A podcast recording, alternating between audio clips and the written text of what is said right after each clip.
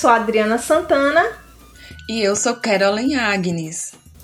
E juntas damos início a mais um episódio do podcast Calumbi, um encontro com a história de Antônio Gonçalves e do Sertão Baiano.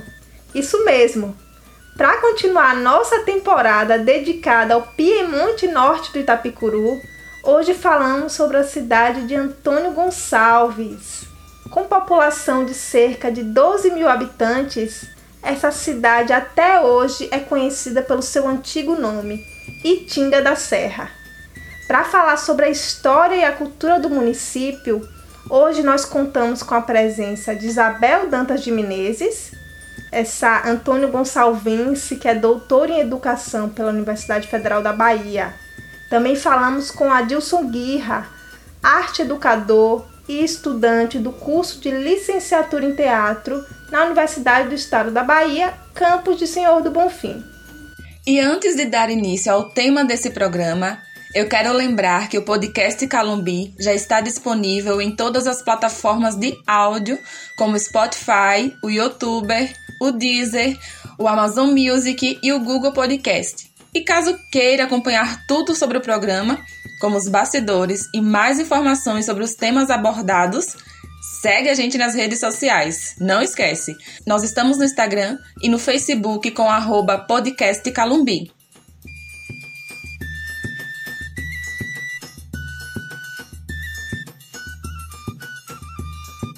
Os registros mais antigos a respeito das origens de Antônio Gonçalves remontam ao ano de 1910 Nessa época, o território era constituído por uma fazenda de cana-de-açúcar situada às margens do rio Água Branca. Essa fazenda era propriedade de Antônio Pereira Guirra. Isso não significa que a história do município começa aí. A questão é que não existiam registros anteriores a essa data, então as informações são imprecisas. Com base em relatos orais, Adilson Guirra nos conta que o povoado de Jiboia, hoje reconhecido como comunidade remanescente de Quilombo, teve origem em 1800 e o povoado de Caldeira do Mulato surgiu aproximadamente em 1900. Como vocês veem, são datas anteriores ao primeiro registro escrito sobre a cidade, mas infelizmente não temos mais detalhes sobre essa origem. Como já falamos muitas vezes no programa, a ausência de pesquisas a respeito do nosso território, Piemonte Norte do Itapicuru, impede que possamos contar a nossa história de maneira mais detalhada, levando em consideração os povos nativos, por exemplo. O que sabemos a partir da pesquisa de Nail de Leite Martins é que a região que hoje chamamos de Antônio Gonçalves foi originalmente habitada por povos indígenas da nação Tapuia. Em seguida, o território foi desbravado por padres missionários da Ordem dos Franciscanos, que chegaram na nossa região a partir da fundação do Arraiá de Missão de Nossa Senhora das Neves de Saí. A história da missão do Saí já foi contada no nosso primeiro episódio do podcast, que foi dedicado às origens de Senhor do Bonfim. Mas só para relembrar, a criação dessa missão marcou a conquista de várias localidades do Piemonte Norte de Itapicuru. O objetivo dela era doutrinar os povos indígenas, facilitando a busca por ouro e pedras preciosas. Mas vamos voltar para a história da ocupação do nosso primeiro fazendeiro na localidade, Antônio Guirra. A partir da fazenda dele, denominada Água Branca, surgiu o povoado chamado Pau Ferro, esse nome faz referência a uma árvore que tem uma madeira muito resistente, quase tão dura quanto o ferro. A principal atividade econômica da época estava ligada ao plantio de cana-de-açúcar para a fabricação de rapadura nos engenhos movidos a bois. Além dos engenhos, havia a criação de gado, que também marcava a paisagem local. Sendo assim, a ferrovia chegou naquela localidade entre os anos de 1916 e 1917. Existem informações desencontradas a respeito da data exata. Essa estação fazia parte da linha que ligava Senhor do Bonfim à cidade de Iaçu, localizada próximo a Itaberaba, em outra região da Bahia. Por essa linha andava o trem da grota, que a gente citou rapidamente no episódio de Pindobaçu, lembra? Segundo relatos orais, o músico Raul Seixas compôs a música Trem da Sete em referência a essa linha férrea. Bem, voltando. A estação ferroviária chegou e, como de praxe, alterou o urbanismo da cidade. Ela modificou o crescimento da localidade, até então chamada de pau-ferro. Assim, esse povoado passou a crescer, não mais ao redor da fazenda Água Branca, mas sim ao redor da ferrovia. A feira livre da antiga pau-ferro também mudou de local. E isso foi o estopim da primeira disputa política da localidade. Esse deslocamento gerou hostilidade entre os chefes políticos de então, representados pelos senhores Antônio Pereira Guirra e Gautiel José Lopes. Antônio Pereira Guirra, que era dono da fazenda Água Branca, se colocou contra a mudança da feira. Já Gautiel José Lopes liderava o movimento de mudança da feira. É claro que Antônio Guirra preferia que a localidade continuasse crescendo ao redor de suas terras, né? E como seu pedido não foi aceito, ele jurou que nunca mais pisaria naquele novo território que nascia ali. Segundo conta a lenda popular, ele cumpriu a sua promessa até a morte, viu, mulher? Mesmo sua fazenda sendo muito próxima do novo território que ali surgia, ele manteve seu orgulho intacto e nunca pisou nas áreas próximas à ferrovia. Demonstrando ser bem ranziza, os apelos do fazendeiro nada deram resultado. A localidade cresceu ao redor da estação ferroviária e foi aí que mudou de nome. De pau-ferro, passou a se chamar Itinga da Serra. Itinga é uma palavra de origem indígena que significa água branca ou rio branco. Itinga da Serra, portanto, significa água branca da serra. A Itinga da Serra foi elevada à categoria de vila em 1954, vinculada à cidade de Campo Formoso. A partir de 1960, a professora Araguaci Gonçalves, juntamente com outros apoiadores, iniciou o movimento de independência da Itinga da Serra. E essa mulher maravilhosa conseguiu o feito. Em 5 de julho de 1962, o município alcançou a emancipação política.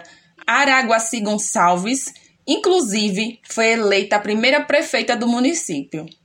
E a emancipação trouxe outra mudança para a localidade. Uma mudança no nome. A cidade não foi registrada com o nome de Tinga da Serra, mas sim com o nome de Antônio Gonçalves, o nome Antônio Gonçalves foi dado em homenagem a um médico nascido no município de Campo Formoso. Ele era notável por conta de sua atuação política e assistencial em toda a região. Ao longo da vida, foi intendente municipal, vereador e presidente da Câmara Municipal de Senhor do Bonfim. Mas a população não gostou nada disso. O nome da Itinga da Serra, ou simplesmente Itinga, continua em todo canto e pronunciado aos quatro ventos. É verdade. Se tu for pegar uma topique para ir para a cidade, o cobrador logo vai gritar: Itinga, Itinga, quem vai para Itinga? A Itinga tá em todo canto. Em nome de rádio, de loja, de supermercado, de grupo de teatro e por aí vai.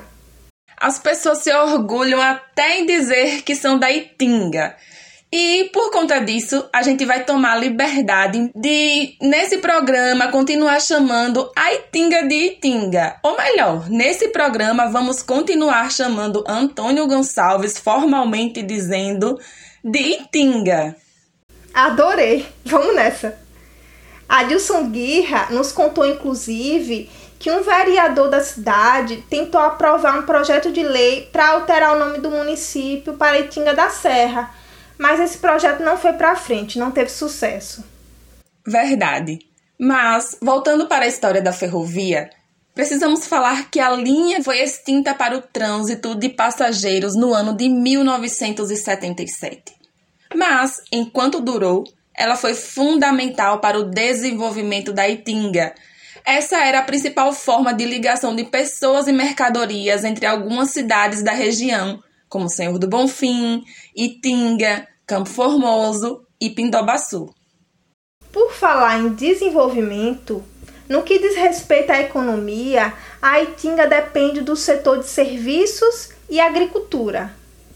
Cerca de 48% da população da Itinga vive na zona rural. Então é muito comum que trabalhe na lavoura para o consumo próprio e também para a venda de alimentos. São plantados feijão, milho, mandioca, licuri, frutas e verduras diversas. A terra da Itinga é boa, tudo que se planta dá. A vegetação da localidade varia entre a caatinga e o cerrado. A região está inserida na bacia hidrográfica do Itapicuru, tendo como principais rios o rio Água Branca e o rio Aimpim. No que diz respeito à religião, a população de Itinga sempre foi predominantemente católica. A maioria de suas manifestações culturais está associada a tradições dessa religião, como as festas de padroeiro, as procissões, os reisados, as novenas e as comemorações da Semana Santa, por exemplo. Hoje, o município possui quatro comunidades remanescentes de quilombo reconhecidas pelo governo federal: o povoado de Bananeira dos Pretos, a Fazenda Conceição, a Fazenda Macacos e a Fazenda Jiboia. Itinga possui outros diversos povoados, como Caldeirão do Mulato, Mucambo, Sapé, São João, Olhos d'Água, Pau Torto, Brejão da Grota, Fazenda Saco, Fazenda Santana, Fazenda Grota da Gia, Fazenda Pateiro e entre outros. Fica à vontade de conhecer mais sobre a Itinga, né? Então, nos blocos seguintes, conversamos com dois pesquisadores que vão nos ajudar a entender melhor a história e a cultura local.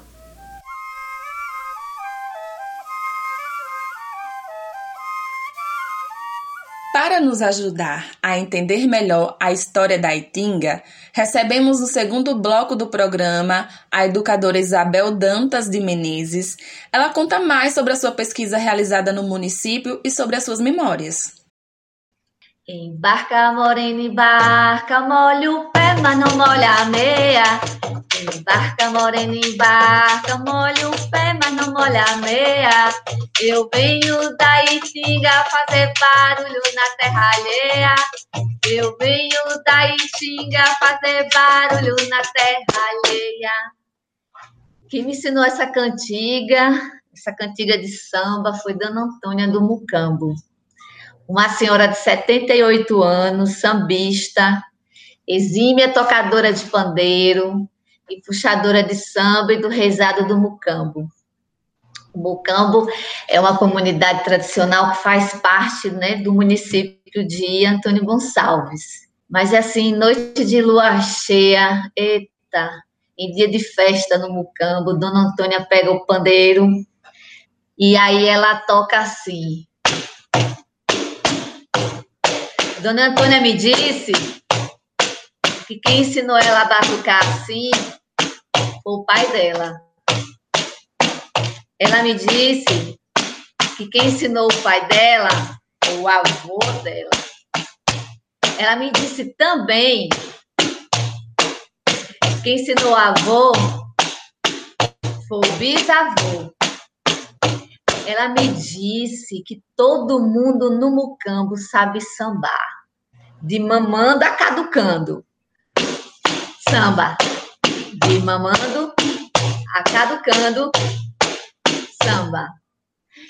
E aí, nas atividades políticas do Mucambo, ou nas festas e nas atividades culturais também, Dona Antônia, na batidona do pandeiro, como ela mesmo diz, batendo na mão, puxa esse samba.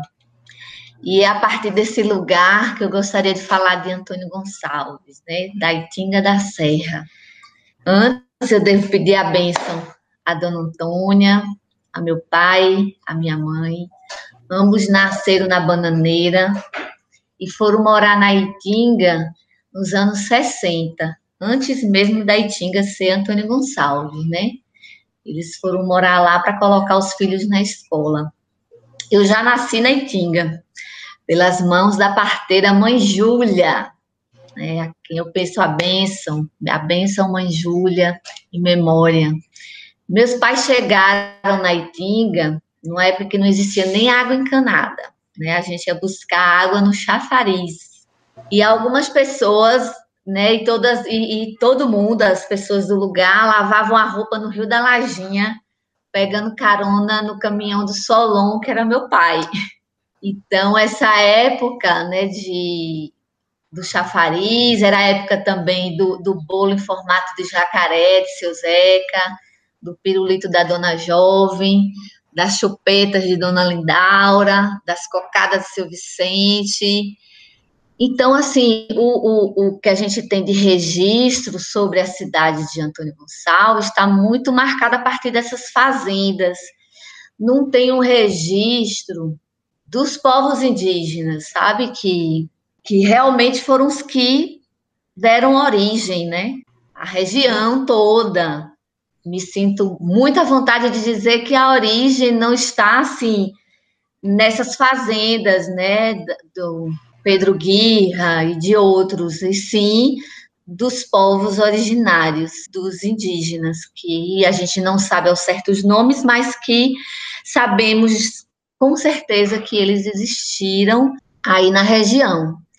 E esse vínculo com essa minha ancestralidade, ele ele vem se construindo, não foi sempre assim, né? Não foi dessa forma e eu espero cada vez mais intensificar esse meu vínculo com minha ancestralidade.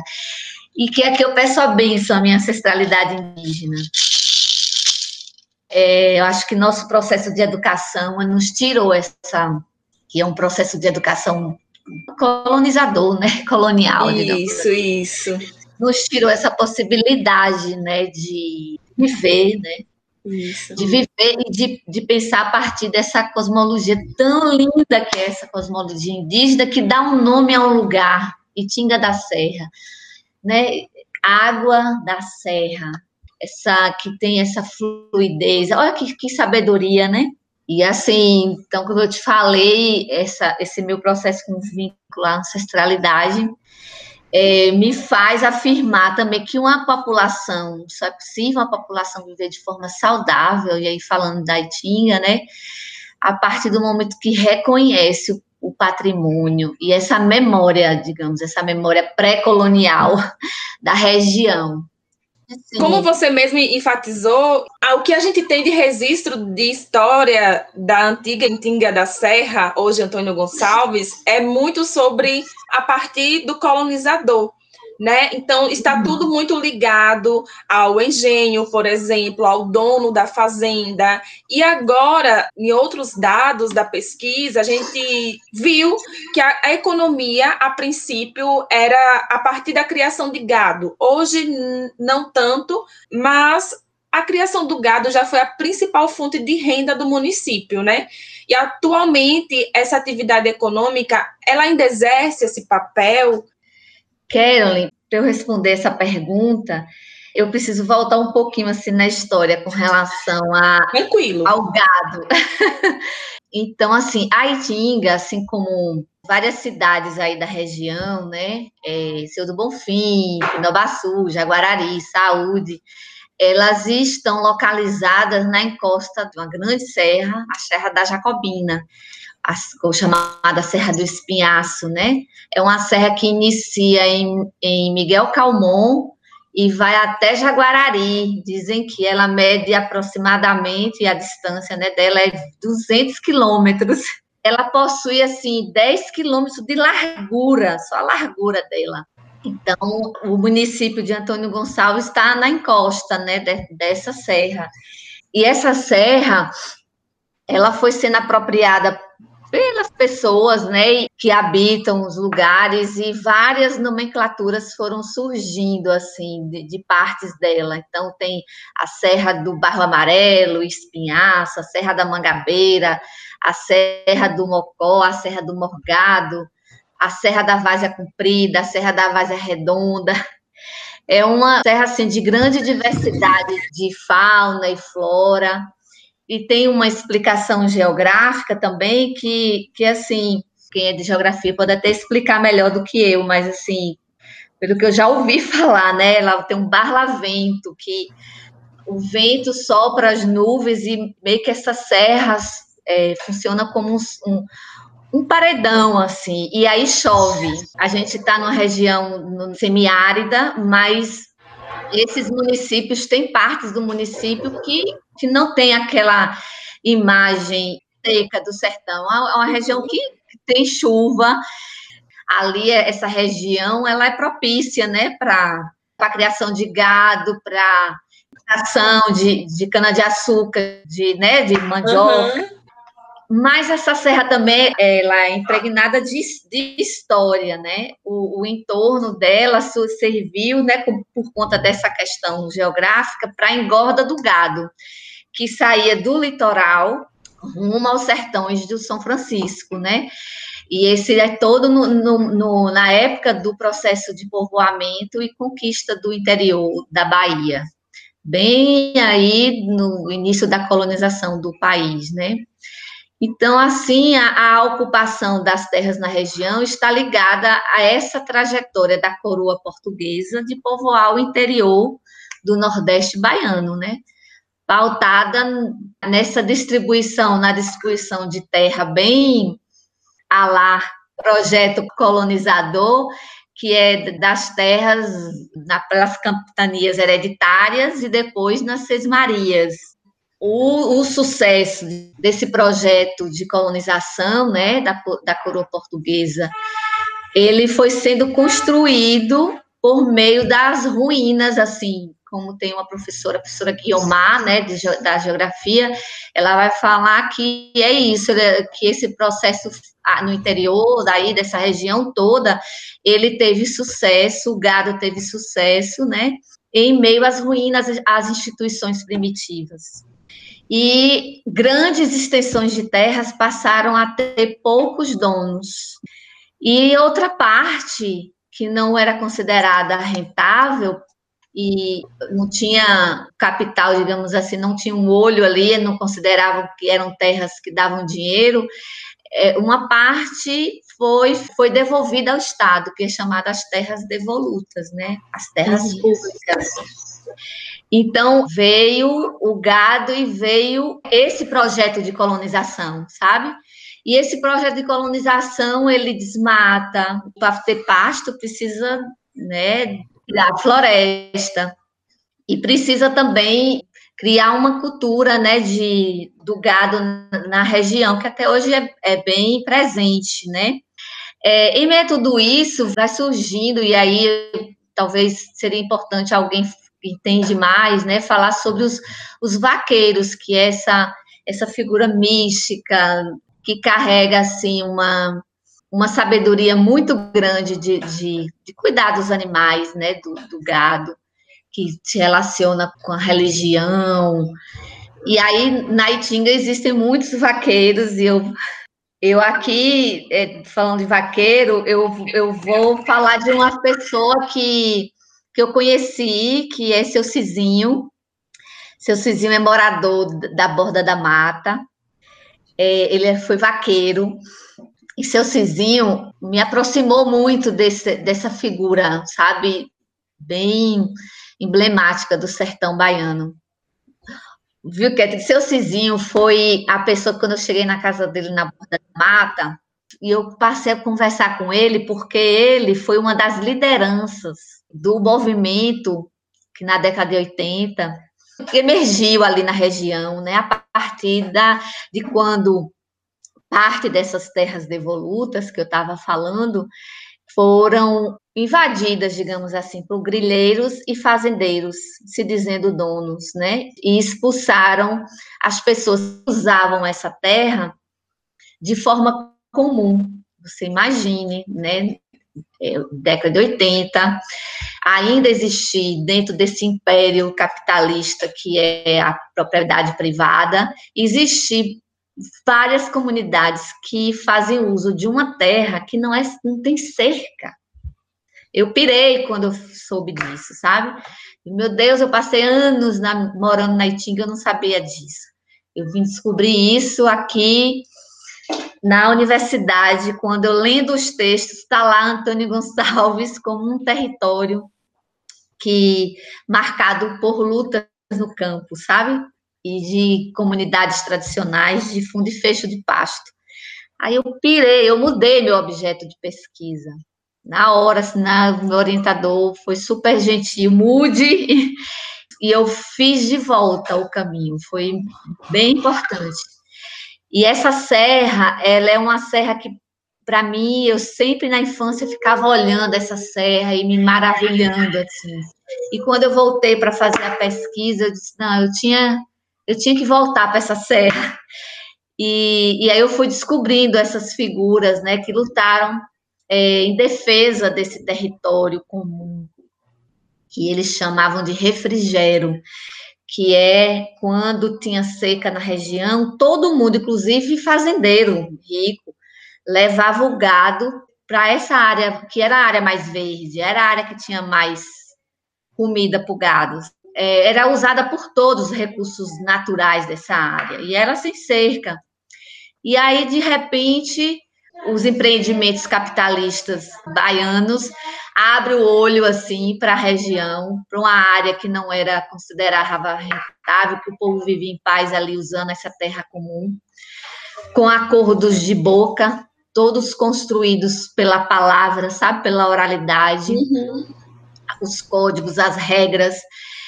E aí chegam cercando, chegam, né, é, dizendo que que é dono, chegam com esse essa perspectiva da propriedade privada para pessoas que vivem lá há séculos se utilizando de um sentido de terra bem distinto desse capitalista, né? Se utilizando de um sentido de terra que terra faz parte do seu modo de vida, como dizia Rubinho, a terra é, é a gente, é meu corpo.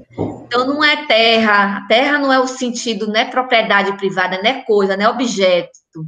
Terra é, é família, é, é parte de si mesmo, sabe?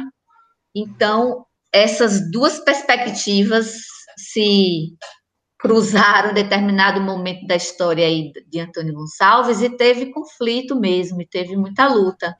E seu Cizinho, como vaqueiro, né, o seu Manuel Souza da Cruz, ele era uma das lideranças desse movimento.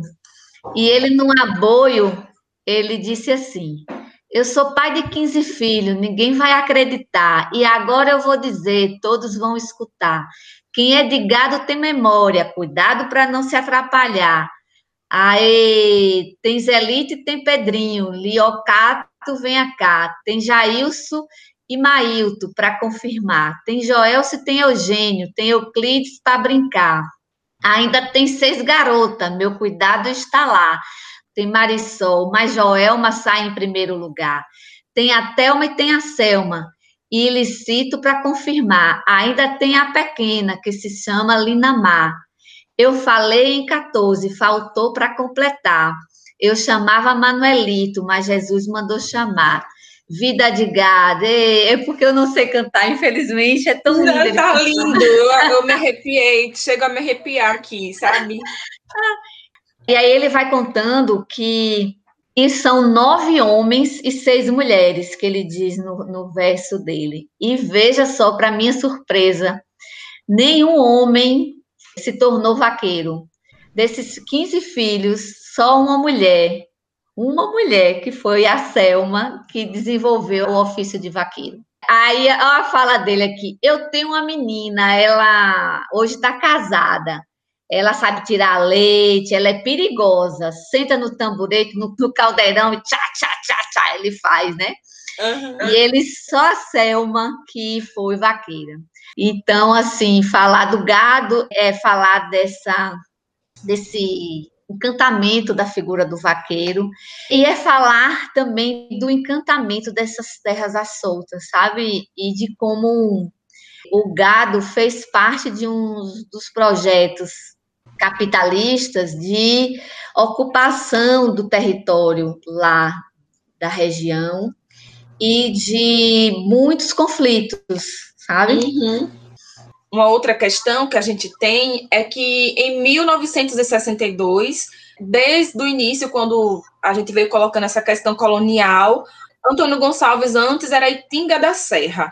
Mas aí depois que se emancipou, né, em 1962, nós tivemos aí a mudança de nome. Então a gente gostaria de entender do podcast Calumbi se houve a consulta para o povo. Vocês querem mudar o nome? Por que mudar o nome da cidade? Os moradores eles concordaram com isso? Arrisca dizer que não, que não teve essa consulta para você ver que esses nomes, né, Calumbi, Itinga da Serra, esses nomes que carregam essa vinculação com essa ancestralidade, né, indígena, negra, para o projeto civilizatório colonial, eles precisam deixar de existir, né? Eles precisam ser substituídos. E eu acho que a mudança do nome de Antônio Gonçalves é também marcada por esse sentido, né? Nomear é um ato político e um ato de poder. Faz parte do, do projeto de colonizar o poder. Eu nomeio, eu sou dono, eu sou proprietário.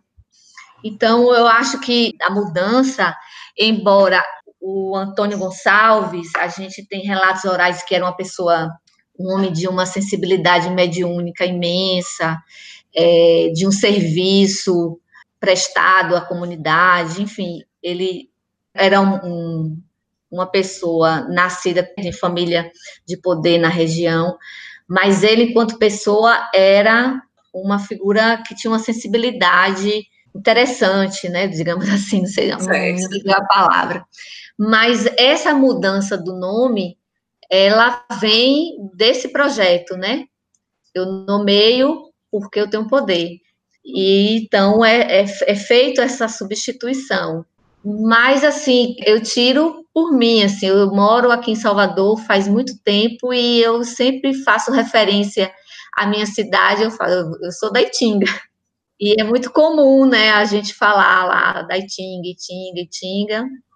E fica assim, aquele nome Antônio Gonçalves, para aquele momento formal, aquele momento do documento formal, mas na uhum informalidade, e é na informalidade que vem o afeto, né? E eu acredito que esse afeto ele é ancestral. É um sopro ancestral, né? Que, uhum. que nos vem ao ouvido e nos diz Itinga. Ai, que lindo. Muito legal, porque isso, né, Isabel, isso já uhum. demonstra, de certa forma, que você honra a sua história e a sua ancestralidade, não é? E sabe o que? Outra coisa também, o que me veio agora, que também representa uma resistência. É uma resistência sutil, mas é uma resistência. Quanto que eu, eu não apago esse nome da minha memória e da minha fala, eu expresso, eu estou resistindo ali.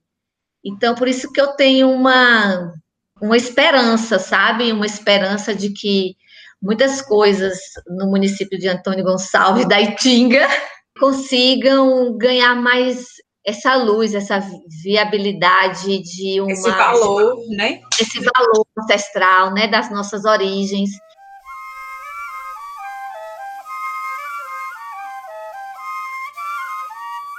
Notas de um pesquisador. Oi, pessoal. Eu sou Nando Lemos, pesquisador do podcast Calumbi. E estou aqui para falar um pouco sobre como foi o percurso de pesquisa para compor esse episódio, que fala sobre Antônio Gonçalves, ou como muitas pessoas preferem chamar, Itinga da Serra.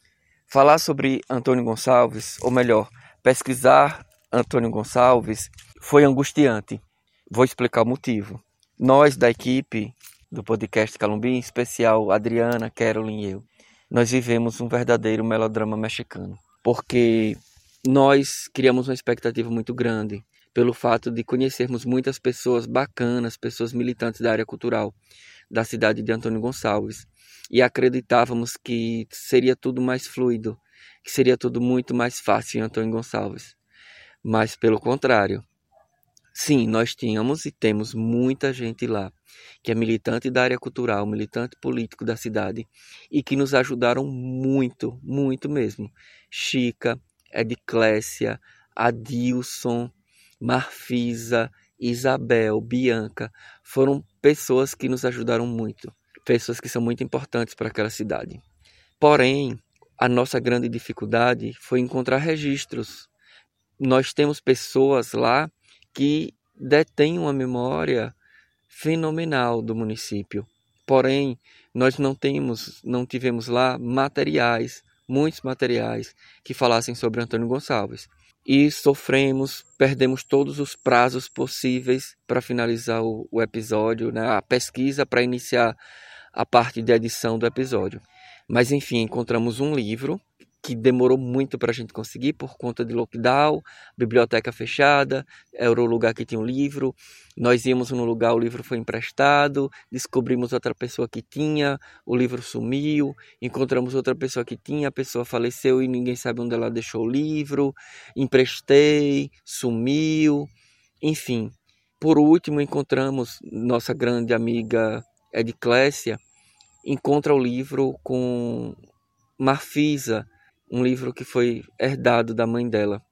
E esse livro foi a salvaguarda, porque aí a gente teria um material escrito por uma autora da cidade de Antônio Gonçalves e que a gente pudesse, enfim, fazer inclusive contrapontos com as falas das pessoas pesquisadas e entrevistadas. Foi muito prazeroso e foi muito intensa a pesquisa em Antônio Gonçalves, intensa em todos os sentidos. Mas por fim deu tudo certo é, essas pessoas maravilhosas contribuíram muito para que tudo fluísse e desse certo. E nos 45 do segundo tempo, tudo fluiu, tudo deu certo e graças ao universo o episódio está lindo. E aqui eu fico, continuo pesquisando e até a próxima cidade.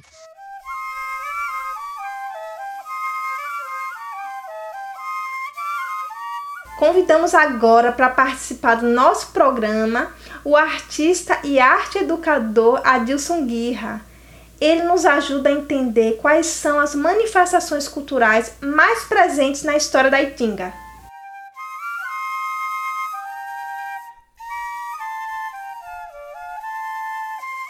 Itinga chama atenção no território pelas manifestações culturais, né? Além de Bonfim e Campo Formoso, que são polos de artistas, sempre tem gente fazendo alguma coisa relacionada às artes cênicas ou a outras linguagens culturais, a música. Antônio Gonçalves também é reconhecida por isso. Eu queria que você me falasse um pouquinho quais são as principais manifestações culturais de Tinga. Adriana, é, assim, quando você traz Bonfim, Campo Formoso, você fala até de forma correta, porque eles têm mais um, uma demanda jamais para coisa um tanto mais profissional, né? Na arte cênica, na música, na dança. E a gente tem esse lado também, mas a gente tem muito da cultura popular mesmo, do que é de raiz. E de um só tema, a gente tem uma diversidade, como o reizado. Aqui em Antônio Gonçalves a gente tem várias manifestações do reizado na sede a gente tem, hoje muito fraco, um ano tem, um ano não tem. A gente tem o terno de reis, né? Aquele com as ciganas, com a rainha, com o rei, com toda aquela coisa pomposa. E aí a gente parte para a jiboia, aqui próximo, que também tem o terno de reis, ou reisado, né? A gente chama do reisado, que é aquela forma mais tradicional, do reizado, aquela rainha, da mesma forma que aqui da sede. E aí a gente chega a Caldeirão do Mulato, onde hoje é uma das maiores manifestações do município, que é o Boi de Reis. O Boi de Reis ele nasce da junção do Bumba Meu Boi com o Terno de Reis. É uma cultura que advém até de outras culturas. Ele nasce em Caldeirão do Mulato num momento onde o terno de reis começa a, a sofrer o crescimento da população, né? O êxodo rural, a chegada da tecnologia, então vai se perdendo um pouco das tradições. E eles, para manterem vivo, eles juntaram o terno de reis e o Bumba Meu Boi que tinha. Construindo assim o Boi de Reis, que é uma das manifestações mais bonitas que a gente tem. Esse Boi de Reis, ele existe em pouquíssimos lugares do nosso país. E a gente tem registros históricos de que ele tenha vindo até da Península Ibérica, ele tenha chegado ao, ao país através de culturas que vieram da Península Ibérica, que entram no nosso país. Então, é uma coisa maravilhosa e grandiosa. Isso em Caldeirão do Mulato. A gente tem outra ramificação do reizado na comunidade de Mucambo. E é muito interessante. É, eu tive acesso, porque a comunidade de, Mucambo é muito distante, eu tive acesso poucas vezes e outra vez através de uma amiga minha que fez um trabalho lá. E é um reizado maravilhoso que, assim, é enorme o espetáculo deles. É um espetáculo lindo. É como se eles tivessem também trazido o casamento matuto para dentro da manifestação do reizado. Porque tem toda uma passadagem que conta a, a história da comunidade, traz um, um, resgata um pouco dessa coisa do casamento matuto, tudo organizado dentro do terno de reis. Então é maravilhoso. Apenas essa manifestação já tem todas essas ramificações. E aí a gente tem o samba de lata, a gente tem o samba de roda. Onde é que tem samba de lata, na Itinga? Na Itinga, a gente tem, não sei como está estruturado hoje, né? Porque como eu disse, eles vão, a gente tinha pro lado da comunidade de Santana, dos macacos, são comunidades pequenas daqui, que ficam beirando o território de Filadélfia. Santana, os macacos, eles têm interno, eles têm samba de lata, eles têm samba de roda. Infelizmente, a gente não tem muita coisa, é, muito conhecimento da própria população dessas manifestações, né, porque elas acontecem mais no campo rural. A gente tinha a Bata do Feijão, não sei se você já ouviu falar da Bata do Feijão, que era uma manifestação cultural o que acontecia com a bata do feijão? Você tem aqui dentro da comunidade vários vizinhos e esses vizinhos fazem o seu plantio anual de feijão. Quando era na época, todos individuais, cada um na sua roça, entendeu? Quando era na época da colheita, eles começavam a se organizar para que cada um que fez a sua roça receba o apoio do outro. Ou seja, eu plantei a minha roça, mas todos os outros que têm roça vão vir até a minha, vão colher comigo e vão passar o dia inteiro colhendo, batendo. Aí nesse processo é levado sanfona, é levado violão, é levado a cachaça, é feito todo um processo de dança, né? Ao redor da fogueira é assado milho, é bebida cachaça, é feita a comida. E aí se tornava um espetáculo de dança enorme, porque até a forma da arranca do feijão era feita como uma espécie de dança. E a bata do feijão, as mulheres ficavam responsáveis pela comida ali, o cessar do feijão, o peneirar o feijão, enquanto os homens pelo o processo da bata mesmo. E aí virava uma dança ao redor da, do monte de feijão, né? Uma dança circular ali ao, ao redor do feijão, com os cacetetes batendo com cuidado para não bater no outro, tudo, e virava uma dança maravilhosa. Que legal tudo isso. E me conta uma coisa, o que ainda permanece no município forte? O rezado. Hoje a gente tem como permanente o rezado, a gente tem as quadrilhas juninas, que são muito fortes. O pessoal já conseguiu trazer aí até Caldeirão do Mulato, um festival de quadrilha. A gente tem tentado muito buscar isso, porque tem muitas quadrilhas juninas na cidade, que todo ano tem sete, oito, nove grupos de quadrilha para se apresentar. E o rezado, é, hoje a gente tem como maiores manifestações essas, isoladamente em algumas comunidades, alguns pequenos grupos que tentam manter mesmo, como o samba de lata, como o samba de roda, né, mas ainda bem, bem tímidos por aí. Mas hoje a gente tem grupos de teatro dentro da cidade, a gente tem pequenos grupos de dança tentando se estruturar, a gente tem grupos de arte circense, perna de pau, malabares, palhaçaria, todos tentando se manter dentro da cidade. A gente tem todas essas manifestações aqui dentro de Antônio Gonçalves. Hoje nós temos praticamente em batalha para se manter, nós temos dois grupos de teatro, um dentro de Caldeirão do Mulato, que não é apenas um grupo de teatro, né? É um núcleo de artes integradas de Caldeirão do Mulato, que a gente chama de NUAIC. E a gente tem o Inovarte, aqui na sede da cidade.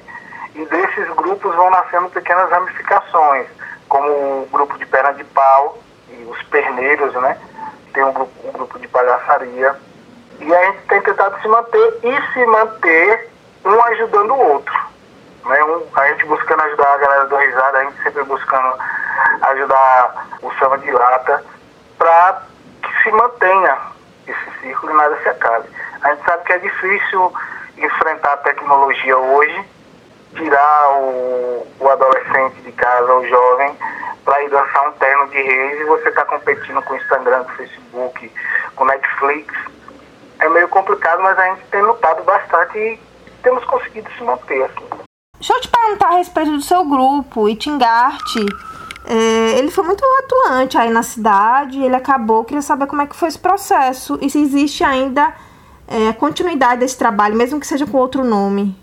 Veja só, o processo do Itingarte, ele nasce dos desejos, do querer, das necessidades de uma galera que queria mudança, que sempre quis a melhoria, o crescimento, inclusive essa parte do processo histórico de Antônio Gonçalves.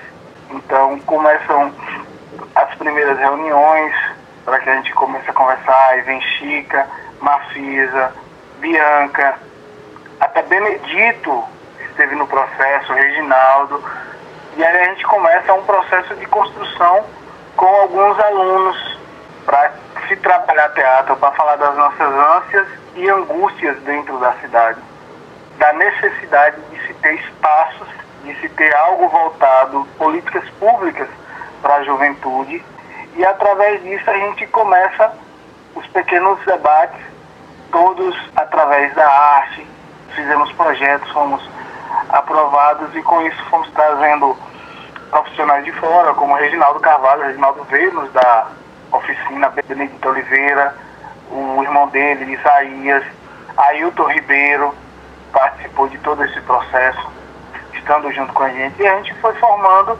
esse grupo, um grupo com o seu dedinho ali crítico, com a, as cobranças por políticas públicas, inclusive o primeiro espetáculo que contava a história de Antônio Gonçalves foi nosso, que o nome é exatamente esse, que é a Antiga Serra, que a gente faz aí todo um processo dentro do espetáculo mostrando como eram as tradições, como a gente era e intercalando com os processos atuais da época, como as coisas estavam acontecendo, que de determinada forma se torna um espetáculo muito atual.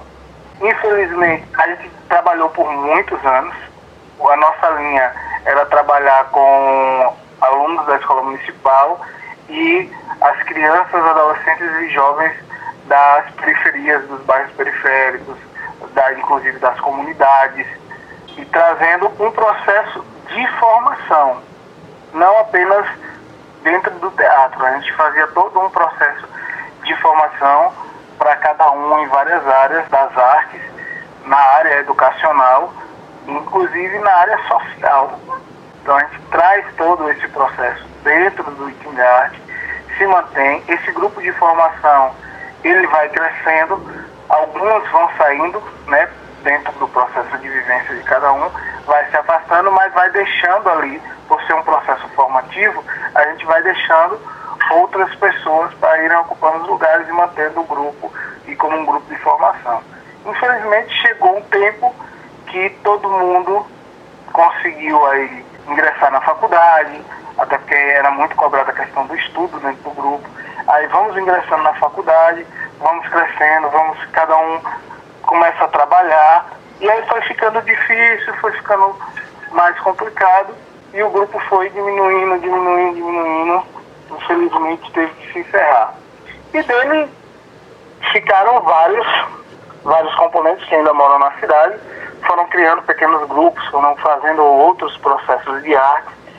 Posso até dizer, por que não o Noark ser parte desse processo grandioso, até porque fui eu, imbuído dentro do processo do, do projeto, que convidei, perguntei se os meninos de Caldeirão do Mulato queriam se manter dentro desse processo de arte, se eles se interessaram mesmo, se eles queriam, e me ofereci para ficar com eles e criar um grupo. E aí nasce o Núcleo de Artes Integrais de Caldeirão do Mulato. Poucos anos depois, vendo toda a repercussão do trabalho do Núcleo Integrado de Artes de Caldeirão do, do Mulato, no ARC, nasce o Inovac aqui na sede.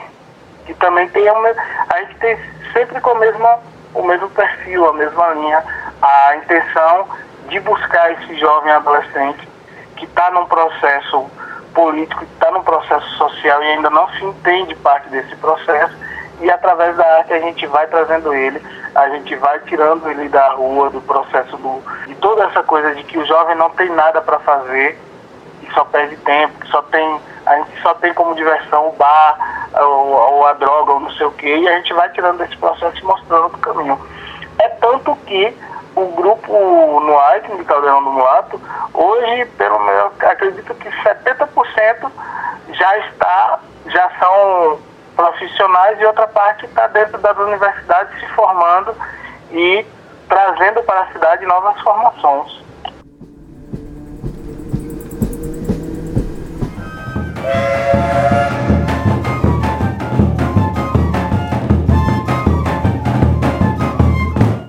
Hoje no nosso quadro Estação dos Ouvintes, trazemos uma correção a respeito da história de Caldeirão Grande, tema abordado no episódio 9 do nosso podcast.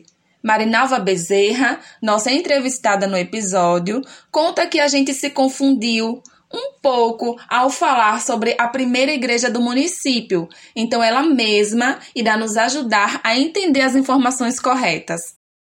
É no local onde hoje existe a Igreja Matriz de Caldeirão Grande, Nossa Senhora do Perpétuo Socorro, né? Antigamente havia essa capelinha de Nossa Senhora da Conceição, idealizada por esse frei Sabico, Felisberto Dias Bezerra.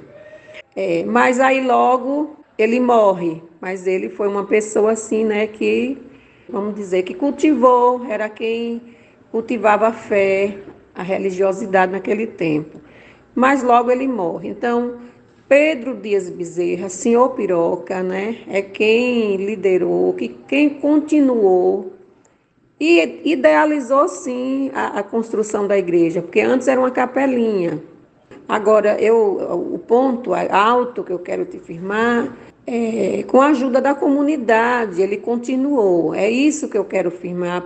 Não podemos deixar de dizer, com a colaboração de todas as pessoas do povoado, né, naquele tempo, povoado da vila, com leilões, com bingos, com peças de, de, de drama, naquele tempo chamava drama, né, a arte. E foi construída com a colaboração de todos, em tudo, tanto em material como em dinheiro, viu? Tendo à frente, sim, tem que dizer, Pedro Dias Bezerra, seu piroca, conhecido todo mundo. Eu gostaria de deixar também o nosso muito obrigada aos ouvintes que costumam enviar comentários positivos sobre o nosso trabalho. Esse apoio de vocês é muito importante para o nosso crescimento. E não só os ouvintes mandam comentários, como também os próprios entrevistados, viu? Eles ficam muito felizes em se verem representados no nosso programa e isso deixa a gente com a sensação de dever cumprido. Eu quero deixar agora um áudio do seu Israel Batista, que participou do episódio 8 do nosso programa, que teve como tema As Calumbis. Assisti o programa aqui, mas ficou lindo, lindo, bonito, bonito. Ô Adriana, muito obrigado mesmo de todo o meu coração a você, ao Maico, ao Nando Lemos, a Lorena, aquele outro rapaz lá do computador e Caroline. Muito, mas muito obrigado mesmo, de todo o meu coração. Fiquei muito emprazerado de ver a programação que vocês fizeram com nossa apresentação que nós fizemos aí. Foi uma coisa mais linda. Tá ok? Muito obrigado e um bom dia. Ô, seu Israel, Que comentário mais lindo! Nós ficamos assim, cheio de orgulho de estar fazendo esse programa em homenagem aos tocadores de pífano, em homenagem a, a nossas histórias. Muito obrigada, de coração, do podcast de toda a equipe Calumbi.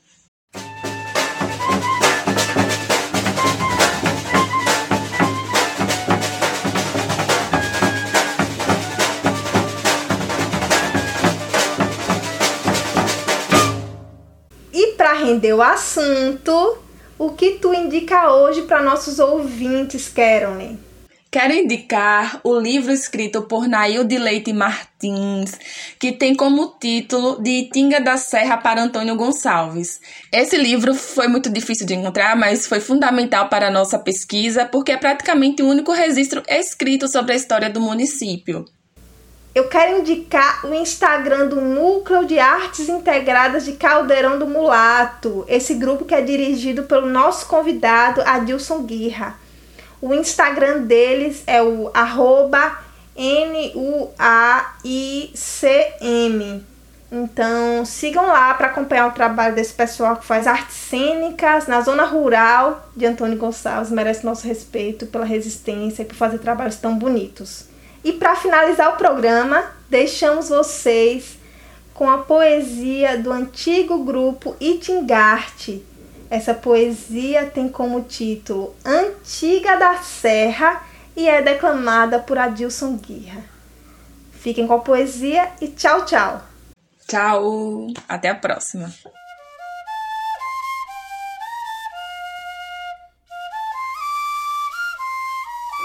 Antes, Itinga da Serra. Hoje não mais. Não são mais tão brancas tuas águas, nem tão férteis tuas terras.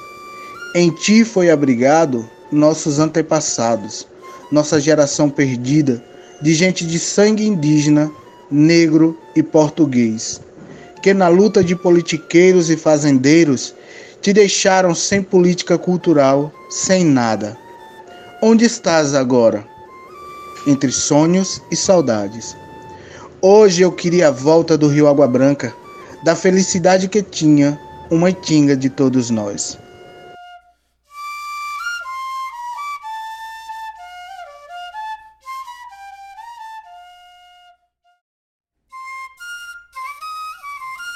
A pesquisa para esse programa foi realizada por Nando Lemos e Caroline Agnes. Roteiro e produção Adriana Santana. Apresentação: Adriana Santana e Kerone Agnes. Edição: Gerry Barbuda. Ilustração: Elide Castro. Design e gestão de mídias: Agência Inception. Assessoria de comunicação: Lorena Simas. Intérprete da trilha sonora: Grupo de Calumbi de Itiúba. Gravação da trilha sonora: Maicon Dias. A segunda temporada do podcast Calumbi tem o apoio financeiro do programa Aldir Blanc Bahia, Centro de Culturas Populares e Identitárias, Secretaria de Cultura, Governo do Estado da Bahia, Secretaria Especial da Cultura, Ministério do Turismo, Governo Federal.